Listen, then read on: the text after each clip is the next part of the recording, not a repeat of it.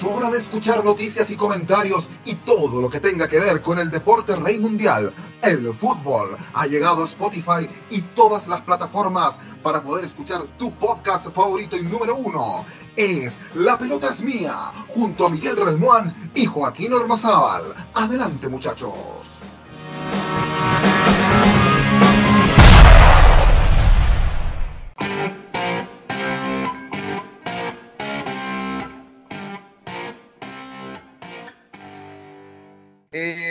La pelota es mía que comienza a esta hora. ¿Cómo les va? Primer capítulo. Nosotros estamos muy, muy contentos de estar con ustedes a través de esta plataforma del podcast donde vamos a hablar de esto que tanto nos apasiona, que es la pelotita, esta que rueda, esta que en, Sudamérica todavía no, no ha comenzado a rodar por la pandemia del coronavirus o COVID-19.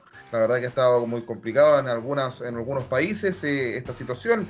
Eh, en Chile, por ejemplo, que algo ha ido bajando, pero no los niveles que uno eh, desearía, ¿no? Pero se está jugando en Europa, hay Europa League, jugó el Inter, vamos a hablar de eso y mucho más, por supuesto. Esta es la pelota mía que comienza y en su primer capítulo yo les decía, soy Joaquín Ormazal y estoy muy, pero muy contento de estar con ustedes. Eh, nos acompaña, por supuesto, el grande, el notable Miguel Relmuán. ¿Cómo te va, Miguel? Hola a todos, ¿cómo está la gente de Chile, Sudamérica? Eh, un gusto, un placer eh, en nuestro primer capítulo de La pelota es mía. Esperamos que nos sigan y que sea un programa muy entretenido. Sea un programa muy entretenido y vamos a hablar de lo que, a ver, vamos, hagamos, hagamos un, una pauta para que la gente no, sepa de lo que vamos a tener el día de hoy. Vamos a hablar, yo le decía, del Inter eh, con eh, esta disputa que hay entre Lautaro Martínez y Alexis Sánchez. Vamos a tener también eh, el tema de que las clasificatorias sudamericanas se podrían jugar en Europa y también la reanudación de la Copa Libertadores que está tan presente. Y qué mejor también que tener un, amigo, un amigo que viene del otro lado de la cordillera. Él está en Argentina, en la capital federal, Buenos Aires. Estamos hablando de Diego Yukovsky, quien también va a estar con nosotros el día de hoy. ¿Cómo te va, Diego? Bienvenido a la pelota mía, por supuesto, claro. ¿Qué tal? ¿Cómo les va? Bueno, muchísimas gracias por el recibimiento. Eh, la verdad, e-, es un placer estar aquí en este primer programa que están haciendo. Eh, y es un honor, obviamente, que me hayan convocado para para este comienzo. Así que bueno, ojalá que sea, como decimos aquí, supongo que en Chile también, pero que sea con el pie derecho y que, y que sean muchos más los programas, ¿no? Obviamente los temas que vienen eh, contando recién que vamos a ir tocando, la verdad que son muy interesantes y seguramente eh, estarán en la agenda de, todo el mundo del fútbol. estarán en la agenda de todo el mundo del fútbol, por supuesto. Y, esto que está pasando en, en, el Inter, eh, Diego, Miguel, en, esta disputa que hay, ¿quién es el acompañante de Lukaku? ¿Por qué, es, porque es así? Si Lautaro o Alexis. Ha ido ganando Lautaro, que claramente Conte le da su confianza, lo pone de titular, y Alexis jugando los últimos 15 minutos. Y yo creo aquí, lo pongo sobre la mesa, quiero ser súper objetivo con este análisis, porque por lo menos de lo que yo vi en el partido contra el Getafe, de los casi 70 minutos que jugó Lautaro, habrá tenido dos ocasiones de gol.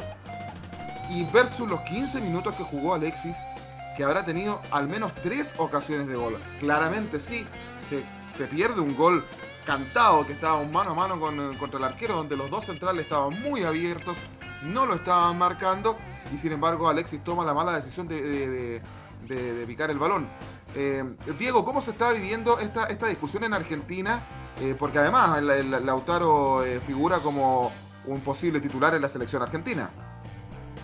Bueno, a ver, eh, la situación de Lautaro Martínez, sobre todo para la Argentina, es un tanto rara. ¿Por qué?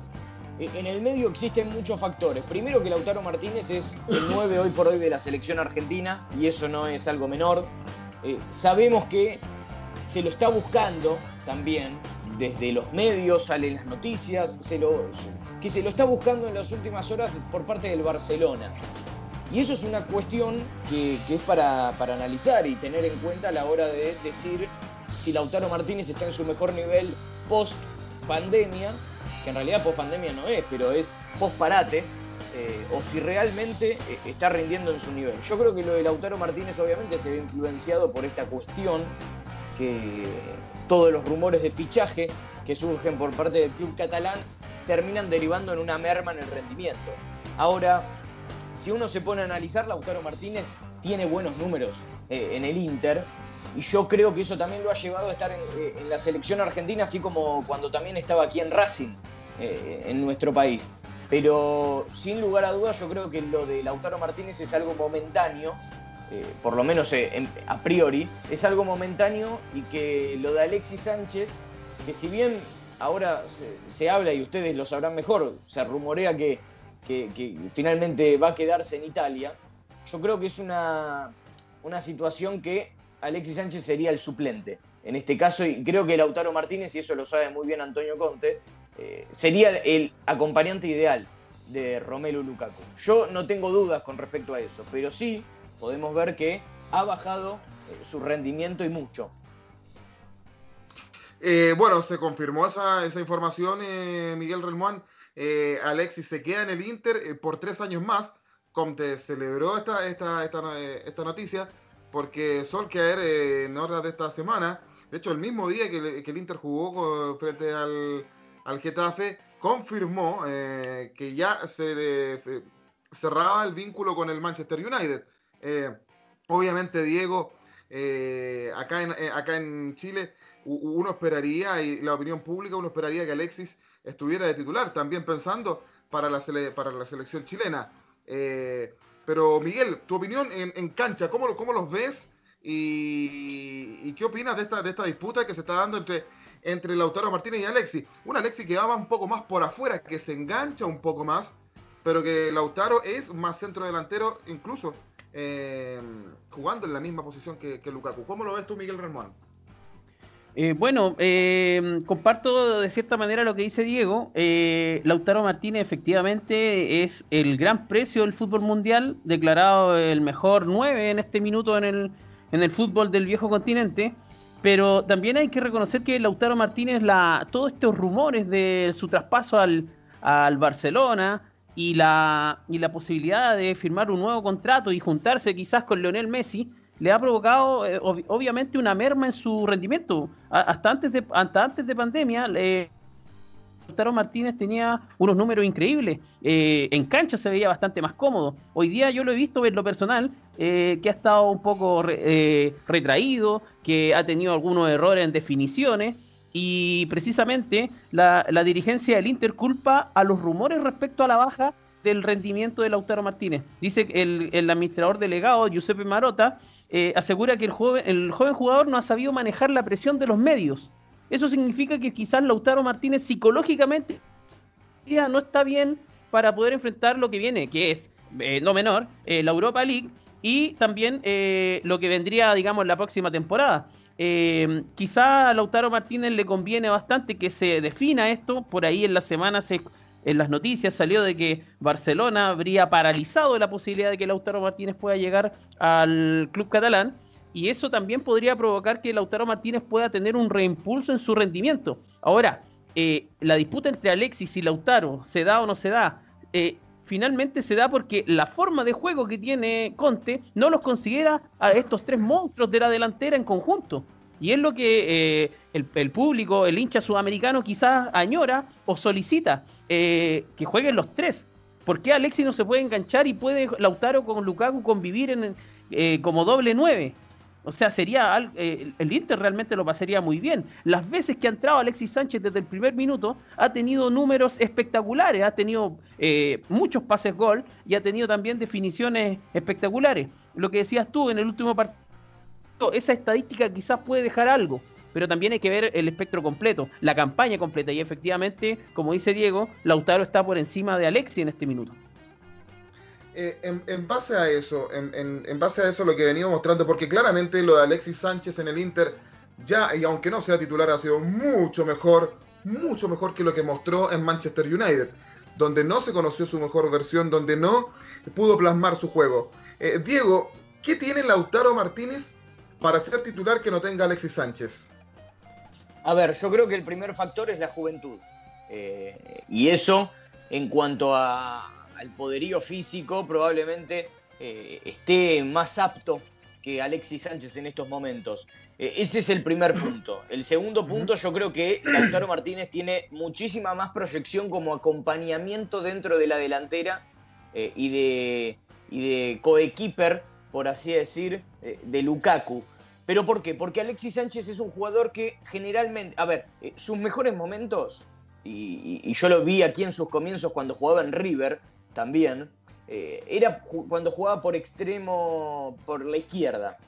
Y en este caso yo creo que Alexis Sánchez tiene mucho la, cuestión o la necesidad de los jugadores ya más experimentados, que por ahí no les da tanto el cambio de ritmo como para poder eh, encarar por el sector izquierdo, de empezar a tirarse y a volcarse a, enganchar, como bien decía recién Miguel, eh, y empezar a, focalizar su juego en el centro del campo de juego.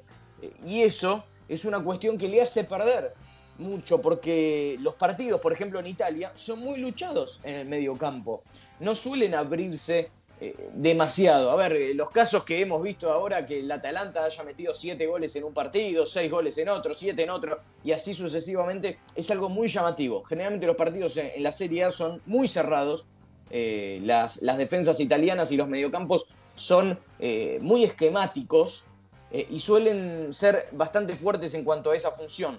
Me parece que Lautaro Martínez tiene mayor capacidad de vulnerar eh, a la defensa justamente porque tiene un arranque, una potencia, por algo le dicen el toro también, tiene un arranque que, hoy yo creo que Alexis lo, fue perdiendo con el paso del tiempo. Eh, creo que después del Barcelona, de su paso por el Barcelona, y diría que lo del Arsenal ya estuvo un poco lejos también del mejor nivel de, Alexis Sánchez. Eh, para mí ha pasado el mejor nivel de Alexis, duele, ¿no? Para, los chilenos, pero es, una cuestión que, suele pasar. Eh, y creo que Lautaro Martínez justamente está eh, en esa curva creciente eh, hacia lo que va a ser su cresta en, la carrera, ¿no? Bueno, pero consignar eso sí, que, Alexis en el Arsenal fue, fue figura. Fue, era la figura del equipo, pero claramente eh, eh, como dice Diego, ha ido ya mutando y también por la edad que tiene Alexis Sánchez, que tiene 31 mm, años, cumple 32 en diciembre de este año. Y Miguel, ¿en qué ha ido mutando Alexis Sánchez en el juego que le conocíamos anteriormente? Eh, Diego hacía recuerdo cuando lo vio en River, nosotros acá lo conocimos en Cobreloa, luego en Colo Colo y también en la selección de Bielsa. Y, versus el Alexis de ahora, eh, Miguel, ¿en qué crees tú? ¿En qué, en qué aspectos del juego piensas que, ha, ido cambiando Alexis Sánchez con el correr del tiempo? Bueno, eh, obviamente Alexis ha madurado, ha tenido una metamorfosis, podríamos decirlo, de su juego. Eh, obviamente no tiene la misma intensidad y la misma velocidad que quizás lo tenía a los 20 años, a los 19 años, cuando lo conocimos en Colo Colo, finalista en la Copa Sudamericana, en el River, eh, en Argentina, en el Udinese, donde llegó a debutar en, Italia, pero sí efectivamente ha tenido, como tú dices, en el, Arsenal tuvo un despegue, fue la figura, Alexis es de esos jugadores que necesita ser protagonista. Y, y obviamente en el Inter de Milán con Luke y con Lautaro no va a ser protagonista, pero sí se ha sabido en el último tiempo, post pandemia, incorporarse a, esa trilogía o a, ese ambiente del Inter que ha hecho, ha tenido un muy buen término de campaña. Entonces, efectivamente, eh, perdón, Alexia ha tenido un, cambio, una metamorfosis en su juego que es natural de todos los jugadores cuando ya empiezan a tomar experiencia. Eh, quizá el despegue y, la rapidez o la forma eh, explosiva de arrancar que tiene hoy día Lautaro, Alexis no la tiene, pero sí Alexis sabe muy bien engancharse, eh, jugar como una especie de, un, un 9 falso atrás de, de los punteros y, yo creo que le traería muy buenos resultados al Inter. Alexis obviamente ha tenido una, una madurez en su fútbol y yo creo que hoy día está encontrando también un nivel que lo puede llevar para jugar bastante años más. Eh, sí, físicamente se le ve muy bien y como bien tú decías, se, ha ido ya recostando un poco, porque eh, esa versión de Alexis que conocíamos que, que, se, que, iba más por las orillas, en tanto por la derecha y por la izquierda, como un puntero abierto, y ahora se ha ido enganchando un poco más. y es propio propiamente tal de la, de la edad que él tiene. Joaquín, Los jugadores van. eh, ¿Sí? Yo me recuerdo de una jugada, eh, me tocó verla en, en los torneos de verano en Argentina, en Mendoza, un Boca, un Boca River, donde Alexis toma la pelota de mitad de cancha y se pasa cuatro o cinco defensas de Boca y le hacen un penal. Eh, esa jugada, la- eh, yo todavía lo recuerdo y lo recuerdo como si hubiera sido ayer. Medio estadio se cayó. Eso hoy día, esa versión de Alexis no la vamos a ver. Pero sí vamos a ver cosas bonitas que nos deja el fútbol. Obviamente a mí me gustaría, como buen sudamericano, ver a Lukaku en la banca y a Alexis con Lautaro arriba. No sé qué opinan ustedes. Sí, que también puede, que también puede ser, porque como Lautaro es más centro delantero y Alexis te eh, hace, hace, hace ganar otras cosas. No sé, no sé, Diego, ahí. A ver, eh, yo creo que Romelu Lukaku es un jugador sumamente necesario para, para la delantera del Inter, eh, pero obviamente siempre y cuando lo utilicen como corresponde, porque yo lo veo a Lukaku últimamente ir a pelear cada pelota, y lo que debe hacer realmente Lukaku es pivotear, es aguantar el balón para descargarle a los compañeros que vengan por la banda derecha o por la izquierda. Esa es la función principal que también la hacía mucho eh, en la selección de Bélgica. Romelu Lukaku es ese jugador el que tiene que apuntar a Antonio Conte, porque si el Inter después, o, tirar centros eh, en demasía, si el Inter no apunta a eso, yo creo que ahí sí se podría abrir la puerta para que Alexis y, y Lautaro jueguen juntos. Eh, eh, esa, esa es la situación. Ahora, por ejemplo, ¿qué pasa con Alexis Sánchez? Y esta es una situación que seguramente Antonio Conte la visualiza. Eh, el Inter ha adquirido también a Christian Eriksen, que es un jugador que hace de enganche, que juega como enlace entre el mediocampo y, y- y los delanteros. Entonces, a ver, de alguna forma, Alexis esto lo ha, lo ha llevado a estar en, en el banco de suplentes por esa, por esa cuestión. Yo creo que Christian Eriksen ha sido una gran promesa que tuvo eh, el Nero Achurro, pero en realidad para mí tampoco ha funcionado del todo. Entonces tendrá que ver eh, si el Inter desembolsa una buena cantidad de dinero para quedarse con, con el chileno justamente, yo creo que puede ser eh, que funcione. Aparte va a estar jugando la Champions eh, y va a tener mucha competencia eh, el Inter por ese lado. Pero para mí, en el nivel actual que está Alexis Sánchez, eh, no termino de verlo de la mejor manera como para ser titular. Bien, eh, es un tema interesante que nos ha dejado esta, esta lucha en el Inter que vemos entre Alexis Sánchez, eh, el chileno, y eh, Lautaro Martínez, argentino, centro delantero de la selección argentina. Decía Diego, eh, muchachos, la, eh, las clasificatorias se podrían jugar en Europa. Hay jugadores que hay, hay, a ver, en Chile por lo menos Diego te contamos que hemos escuchado comentarios a favor de que se juegue en Europa, además porque Chile podría sacarse cierta ventaja también, para que estamos con cuentos, pero hay jugadores como que el caso de Claudio Bravo que no están eh, muy de acuerdo. Miguel Relmuán, ¿qué es lo que decía Bravo? ¿Por qué no se puede, por qué él no ve con buenos ojos que las clasificatorias se jueguen en Europa por la pandemia del COVID-19? Eh, bueno, Claudio Bravo manifestó en, una entrevista eh, que él estaba un poco en desacuerdo con que las eliminatorias sudamericanas que comienzan en octubre se puedan jugar en el viejo continente. Esto porque finalmente él en- entiende que al trasladar los equipos, eh, sobre todo los equipos que hacen valer su calidad de local al viejo continente, provocaría que eh, no tuvieran la real competencia que esta eliminatoria, que dicen que es la más brava del mundo, eh, se podría generar. Eh, efectivamente, eh, Bolivia, Colombia, eh, son eh, país, eh, Ecuador también, no hay que olvidarlo, son equipos que hacen valer su condición geográfica y, su localidad de manera rotunda. Los argentinos han sufrido en la altura de La Paz, en Colombia, en Barranquilla. Eh, hay países que se pueden adaptar a, esa localidad y obviamente en Europa, en cancha neutral, las fuerzas se, equiparan. Eh, yo creo que los mayores de, perjudicados, si esto se llega a generar, serían la- lo- los equipos grandes, los equipos que tienen una, una performance en la eliminatoria mucho más eh, fuerte, como Argentina, Brasil, se podrían equiparar esas fuerzas. Bolivia, Colombia también podrían perder algo, algo de eso. No sé qué opina ahí, Diego, respecto a lo mismo. A ver, eh, yo estoy muy de acuerdo con lo, que, con lo que vos decís, Miguel, y te voy a contar lo que es el caso de la selección argentina, que puede verse beneficiada, al igual que Brasil, al igual que puede serlo por ahí Colombia, que, si bien no, tiene muchísimos jugadores a nivel europeo, probablemente pueda formar 18 jugadores. Eh, pero incluso también lo veo muy comprometido a Uruguay con esa misma cuestión. A ver, la selección argentina, si uno se pone a revisar, de la última convocatoria que había planificado el entrenador Lionel Scaloni eh, para lo que iba a ser eh, los duelos contra Ecuador y Bolivia, justamente por eliminatorias en el mes de marzo, que finalmente se terminó suspendiendo, de todos los convocados, de los 23 convocados, solo un jugador juega en Sudamérica, que es Renzo Sarabia. El resto, todo el resto de los futbolistas convocados están en Europa. Ahora bien, si los jugadores vienen a, participar a la Argentina, eh, igual el estadio se juega sin público, ¿no? Eh, y eso es una cuestión eh, a tener en cuenta como en todo el resto del mundo. Entonces, a la Argentina en sí, por ahí la beneficiaría esta situación. y incluso el técnico de la selección argentina, que es Lionel Scaloni, suele vivir eh, en, España. Tiene su vivienda allá en España.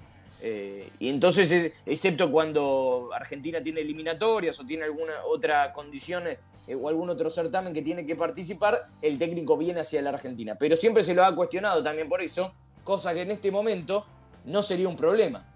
Entonces, a simple vista, Argentina no lo sufriría desde ese lado y yo creo que Brasil tampoco, que son dos selecciones por ahí las más poderosas de Sudamérica, que tienen eh, la mayoría de sus jugadores, obviamente jugando en el viejo continente. Y mucho se habla también de este recambio que está haciendo Uruguay, con dos experimentados como Luisito Suárez, Luis Suárez y Edison Cavani que suenan en Leeds United.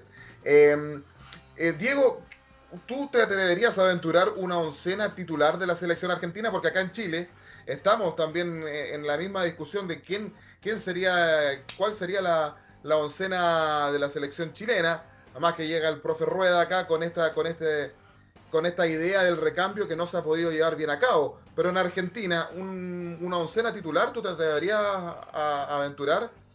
A ver, un, un titular, yo lo, aventuro de la siguiente manera. ¿Por qué?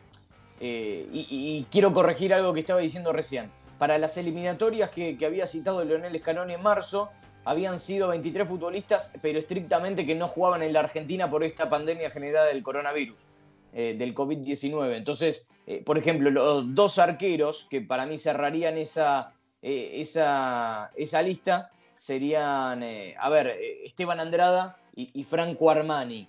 Serían dos arqueros que, por ejemplo, juegan aquí en la Argentina y sí estarían, sin duda, convocados para esa selección. Pero viendo y haciendo por ahí una, mezcla entre lo que vi en aquel momento eh, de aquella convocatoria de Scaloni y lo que puede llegar a ser ahora, porque a ver, ayer no sé si ustedes vieron el encuentro entre el Sevilla y la Roma, a mí me tocó relatarlo, eh, narrarlo, eh, y jugó un gran partido de Verbanega, que es un jugador que no había aparecido en los, últimos, en los últimos partidos con la selección, pero yo creo que puede llegar a volver a tener rodaje. Pero hoy, Teniendo en cuenta únicamente jugadores europeos, yo creo que al arco iría Juan Muso, el arquero del Udinese, que suena también para pasar a equipos más importantes de, Europa. Eh, una línea de cuatro defensores. A ver, eh, el volante, por, el jugador por derecha, yo creía que iba a estar Sarabia, pero hoy por ahí podemos imaginar eh, a otro futbolista, si, si, está jugando únicamente en Europa, que puede ser Foyt, que ya lo ha hecho en la Copa América también como lateral por, por la derecha, después Germán Pesela, Nicolás Otamendi y, por izquierda sería Tagliafico. En el medio campo yo creo que podrían jugar Guido Rodríguez, em, un Rodrigo de Paul y, Leandro Paredes. Y después más arriba seguramente irían Messi, Lautaro Martínez. Y ahí me, queda la duda con un tercer delantero. Eh, yo creo que podría llegar a jugar eh, Lucas Ocampos por la izquierda, o podría hacerlo lo propio Paulo Dybala, que vimos que cuando lo intentaron juntar con Lionel Messi, generalmente eh, no ha funcionado. Y uno puede ver eh, cómo los Paulo Dybala juega en la Juventus y la verdad que no se entiende cómo después no rinde en la selección argentina. Que siempre en todas partes está ese jugador que las hace todas en su club y en la selección no, ¿ah? A ver, y la pregunta para, para Miguel Relmuán. También se ha hablado acá en Chile de una, de, una posible oncena titular en la selección chilena. A ver, juégatela con un 11 para Chile, Miguel. Bueno, eh, indiscutiblemente en el arco bravo, eh, el arquero, el mejor arquero que tenemos este minuto en el Manchester City, suplente, pero con actividad importante. Eh, por derecha, Isla, los centrales Díaz y Maripán. Y por izquierda me la juego con Sebastián Vega, un jugador que es de bastante proyección y que podría dar buenos resultados a futuro en este recambio que tú, como decías bien Joaquín, está un poco lento, un poco frustrado. Como cinco, eh, ahí tengo mis dudas, no sé qué, a, quién poner porque realmente eh, no va a estar Gary y va a estar complejo suplir ahí. En el medio campo sigo con Charles Arangui, eh, en un muy buen nivel en el Bayer Leverkusen en Alemania. Eric Pulgar, que ha sido una de las grandes sorpresas de la selección chilena en el medio campo, jugador de la Fiorentina, que suena bastante en el, en el Atlético de Madrid, ojalá de eso se pueda concretar. Y bueno, el, Rey Arturo, Arturo Vidal, eh, conformando esa, ese medio campo. Y en delantera no tenemos más, Alexis y Vargas. Esa es mi escena para Chile en el debut de la eliminatoria es una formación que uno, uno, pensaría la, más lógica. Eh, de, esa, de defensa histórica, bueno, tenemos obviamente el arquero Claudio Bravo, que suena en el Leeds United de Marcelo Bielsa, y está Mauricio Isla solamente como lateral derecho. Isla, Diego, que suena en Boca Juniors, eh, ¿has tenido información de eso? Bueno, con respecto a eso, el Consejo de Fútbol de Boca Juniors, liderado por Juan Román Riquelme, uno de los más, si no es el máximo ídolo, pega en el palo de, la historia de Boca, cada hincha podrá tener eh, lo propio, ¿no? Respecto a esa, a esa determinación. Pero se ha contactado con Mauricio Isla y lo que le hizo saber el jugador fue claramente que su deseo de venir a la Argentina está. Ahora, tiene a su familia, que obviamente vive hace casi 10 años en Europa, eh, o un poco más, y, de esta situación obviamente Mauricio Isla siente que puede tener un, recorrido más en Europa. Eh, a ver, la Argentina, y esto no, no, es una cuestión menor, tiene un tema con, eh, el dólar. Eh, en nuestro país, en la Argentina justamente, eh, el dólar tiene dos, tipos de cambio distintos. Por un lado está el valor oficial y por otro el valor que es el, el, que comúnmente es conseguible, que está como 30 pesos por encima, 30 pesos argentinos por encima de lo que es el dólar oficial. Eh, para que tengan un cálculo más o menos en la cabeza, el dólar oficial está a 100 pesos argentinos, cada un dólar oficial son 100 argentinos, y el dólar paralelo, sería en este caso, que pasa aquí en la Argentina nada más, eh, el dólar paralelo, que es el que uno puede conseguir en cualquier lado, es 130 o 135, cosa que uno nunca sabe bien cuál es el valor. ¿Y qué pasa con los futbolistas? Se le pone un tope a los contratos de un máximo de 80 pesos por dólar, cosa que eso no le termina cerrando eh, a los futbolistas. De hecho, podemos ver un caso similar del jugador paraguayo Junior Alonso, que dijo que se fue de Boca Juniors por problemas personales y terminó yendo al Atlético de Mineiro cuando todos pensábamos que por ahí tenía una oferta europea eh, y que obviamente el euro, eh, bien pago, de alguna forma atrae más que, que un dólar o que un real. Eh, bueno, Mauricio Isla, el guaso que no, no debutó en Chile, fue formado en Universidad Católica, ha dicho que desearía terminar su carrera en la Universidad de Chile. En su momento Miguel dijo que quería jugar en Colo Colo también, en todos los equipos grandes de Chile. Eh, pero bueno, vamos a ver en, qué queda eso eh, y cómo se vienen estas clasificatorias. lo cierto es que uno igual, a, tanto en, Chile se ha hablado del, recambio, pero uno, uno revisa la defensa y, ahí la verdad es que hay un poquito de, recambio con este Maripán, que juega en el Mónaco, que por ahí sonó en el Tottenham, que Mauriño lo habría, lo habría pedido, eh, Paulo Díaz, que juega en gran nivel en River, y este Sebastián Vegas, que lo está haciendo también en el fútbol mexicano. Pero muchachos, eh, vamos a eh, ir para cerrar nuestro, nuestro podcast del día de hoy, nuestro primer podcast, La pelota es mía. hablemos de la Copa Libertadores. Diego, ¿tienes información? de esta reanudación. Se dice que se podría jugar en un solo país, en, Uruguay. ¿Qué, hay de eso? A ver, con respecto a la fecha, por ejemplo, dice que se puede arrancar el 15 de septiembre. Esa es la fecha que tiene estipulada la Conmebol. Hay una cuestión a tener en cuenta que en las últimas horas ha golpeado mucho y que no podemos evitar hablar del tema de la televisación. Eh, y en Brasil, por ejemplo, se sabe que la cadena Globo le ha devuelto los derechos a la Conmebol por no estar de acuerdo con estas estipulaciones. Eh, también eh, es una cuestión particular a tener en cuenta lo que vos decías, que puede llegar a jugarse en Uruguay. Lo cierto es que cada país tiene sus distintos problemas en estos momentos. El fútbol, por ejemplo, en la Argentina va a volver, se dice, en octubre. Ahora los equipos de la Copa Libertadores arrancan a entrenar el próximo lunes cosa que ya deben contar con la información que la Conmebol ha definido eh, estrictamente que la Copa arrancaría el 15. Por ahora no se sabe, igualmente, en qué lugar se va a jugar cada, cada partido. Yo creo que es muy difícil que los países dejen de querer recibir eh, a, los, a los equipos. Y aparte no sé si Uruguay está eh, con, toda la capacidad de, estructura para poder recibir a, una Copa Libertadores eh, con 32 equipos. Eh, yo no sé con qué información cuentan ustedes, pero me parece que Uruguay no tiene muchísimos estadios. A ver, yo veo el, Estadio Centenario, que es el estadio principal de Uruguay, pero más allá de eso, eh, yo lo veo, lo veo complicado que, todo el fútbol se mude a Uruguay, así como por ejemplo sucede en la NBA, que se ha mudado todo a Orlando. Sí, uno piensa más o menos parecido, Diego, porque ¿qué pasa? Eh, que, como bien tú decías, Uruguay tiene el Estadio Centenario y tiene el Estadio el Parque Central, eh, si, no, si no me equivoco, del Nacional y el nuevo Estadio de Peñarol y no tiene más. Eh, pero se habla de Uruguay porque es el país que mejor comportamiento ha tenido con el COVID-19. Hay que consignar que es un, país que tiene menos habitantes. Miguel Remuán tuvo tu opinión acerca, acerca de esto y también, eh, bueno, Diego nos decía que en Argentina eh, se, podría comenzar el fútbol en octubre. ¿Qué es lo que pasa en Chile? Tu opinión con, relación a la Copa Libertadores y si tienes información de cuándo podría volver el fútbol en Chile, Miguel Ramón. Bueno, eh, en Chile los entrenamientos empezaron hace un par de semanas. Hubieron tres equipos con casos de COVID positivo en su interior, los cuales fueron advertidos por la Autoridad de Salud, entre ellos Colo Colo. Y eh, se ve bastante difícil el escenario que se pueda jugar en Uruguay, precisamente por lo que decía Diego, por el tema escenario, por el tema de, las canchas, y, obviamente da para pensar de que la, la Conmebol quería proponer alguna situación de, similar, pero eh, se ve difícil.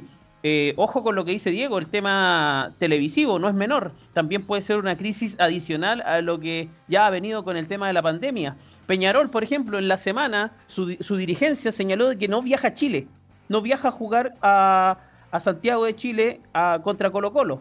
Eso, eso hace poner más presión todavía a esta olla y finalmente quizás en qué va a terminar. Acá se especula en Chile de que la, se comenzaría el fútbol en por ahí por la semana del 21 22 de agosto eh, ese fin de semana se podrían jugar partidos pendientes y ya la semana del 29 al 30 de agosto, eh, sábado y domingo, se jugaría una fecha completa retomando la actividad obviamente sin público. Así que se ve bastante difícil el escenario para que la competencia sudamericana, la más importante de este sector del continente, se pueda reiniciar.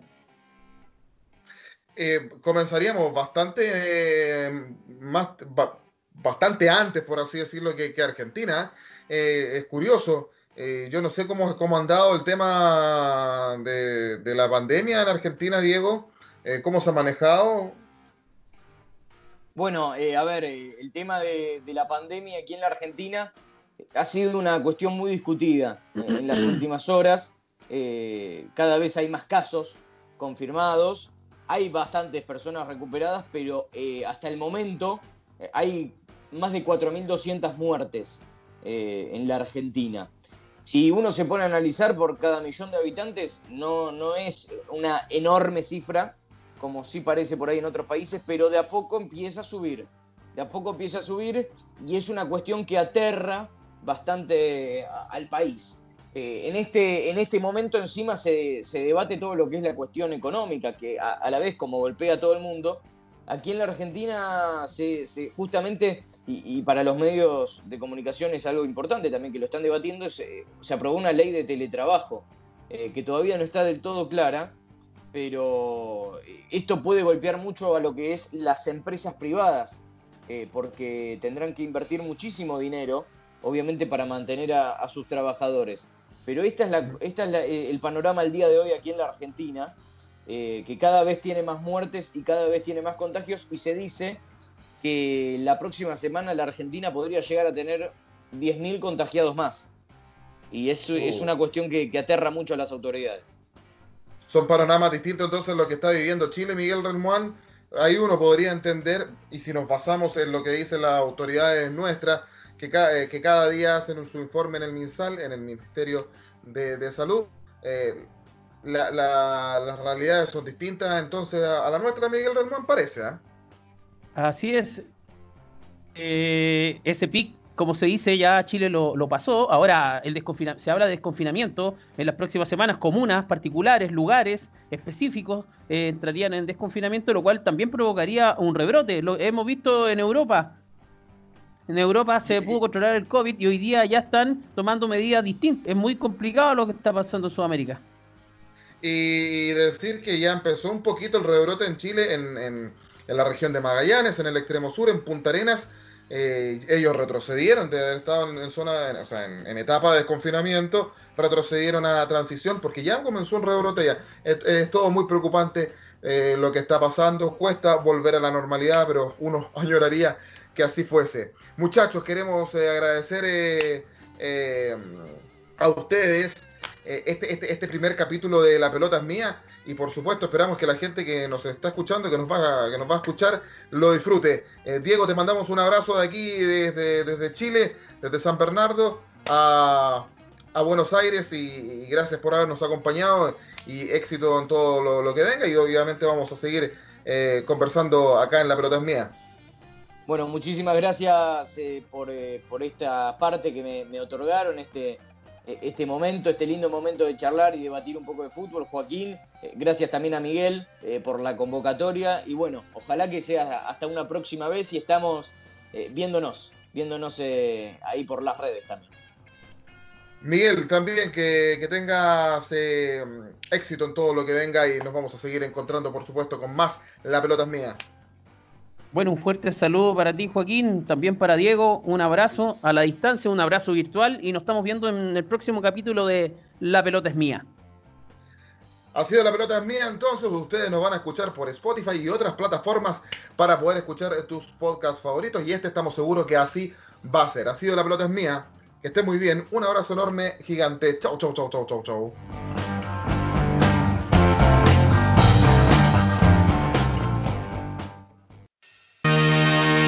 Gol, gol, gol, golazo. Terminaron los minutos más fabulosos para hablar del balompié nacional e internacional. Fue La pelota es mía, que regresará en otro momento junto a Miguel Relmuán y Joaquín Ormazábal.